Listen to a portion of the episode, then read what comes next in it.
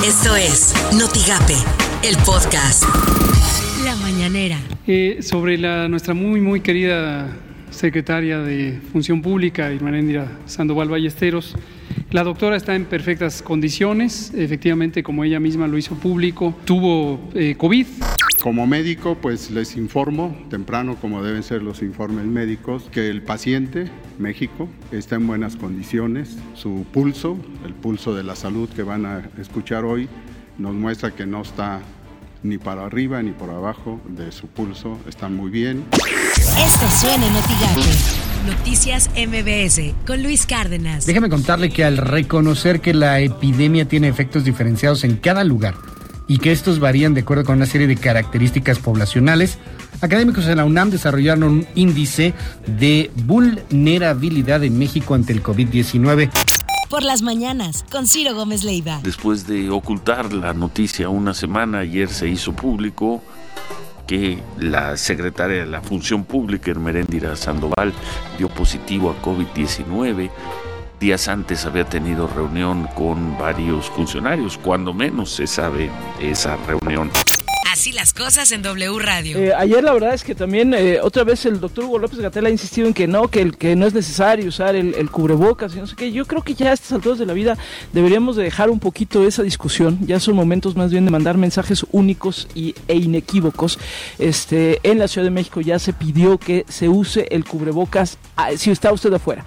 A donde vaya, si va a ir al súper, si va a salir tantito, si va, use el cubrebocas. No, no, que no sea opcional, que no sea de, ay, no quiero quiero, no sé qué. No, es use el cubrebocas. Ya, mensajes, vamos a empezar a mandar mensajes únicos, mensajes inequívocos, mensajes directos, porque en verdad las cosas se están poniendo cada vez más feas y se van a poner cada vez más feas en nuestro país si no hacemos caso.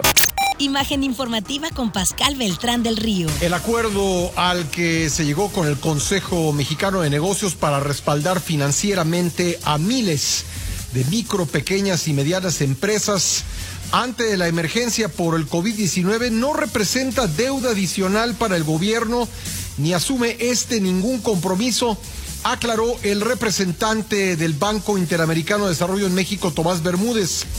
En una llamada con medios indicó que tienen hasta el respaldo de la Secretaría de Hacienda en el sentido de que México es accionista del BID Invest a través de la dependencia y nos han dado el respaldo para seguir adelante con el programa, dijo el representante del organismo en México. Editorial Notigape con Martín Cifuentes. Hace unas semanas nadie conocía de un caso cercano ni mucho menos familiar.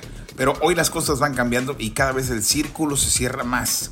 Y viene esto a colación porque los incrédulos se ven encargados de propagar una pregunta. ¿Conoces tú a alguien a quien le haya dado coronavirus o se haya muerto? Y como la respuesta era un no, inmediatamente decían, ya ves, es porque es puro cuento, un invento de los gobiernos. Y otros más incluso se aventuraban a decir que hay un grupo de iluminados que dirigen al mundo y que habían decidido reducir la población mundial. Por favor, basta de creer en teorías conspirativas. El COVID-19 ya nos alcanzó y cada vez serán menos las personas que digan que no conocen a alguien que haya sido víctima de esta enfermedad. Cada vez serán menos quienes digan que esto es solo una farsa para que lo crean los incrédulos.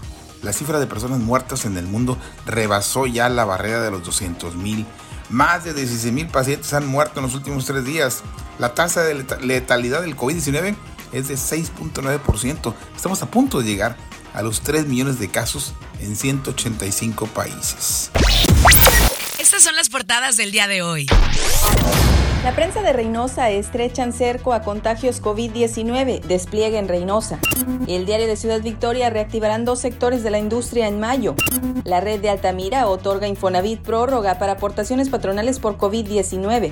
El Universal, Pemex baja presupuesto a exploración y producción. Excelsior apora esa revisión pasando pandemia. El Economista dan prórroga al sector automotriz en el TECMEC. Notigape, los domingos no habrá transporte público, afirmó el secretario general de Gobierno César Verástegui. Y se les está pidiendo que, que los domingos ya no laboren. Realmente las recomendaciones que está haciendo la Secretaría de Salud es precisamente el aislamiento social y es lo que necesitamos. Y obviamente ahorita con, la, con los líderes de, de los transportistas, este, pues de alguna manera están conscientes de lo que está pasando y obviamente aquí la idea es que se asigne un lugar intercalado en los microbuses. Lo que tienes que saber de Twitter.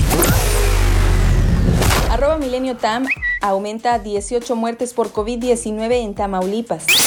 El financiero-MX, la saturación de algunos hospitales públicos y privados para recibir pacientes en estado crítico, así como el reporte de 1934 contagios en personal médico, son algunos focos rojos que se encienden en la fase 3 de la epidemia. Arroba el-universal-mx. Irma Herendira Sandoval da positivo a COVID-19, no tiene síntomas graves. Arroba Uninoticias. Gobernador de Texas anuncia que no extenderá la orden de confinamiento. El viernes ya podrán regresar muchos establecimientos comerciales a sus actividades laborales cotidianas. Arroba Reforma. México alista cruces expeditos de productos con Estados Unidos para asegurar abasto durante pandemia, afirmó la subsecretaria de Comercio Exterior. Arroba Forbes-México. De Monterrey para el mundo, Isaac Alarcón, linero y ofensivo de los Borregos de Monterrey, ahora se une a la NFL de la mano de los Vaqueros de Dallas. Esto fue Notigape, el podcast.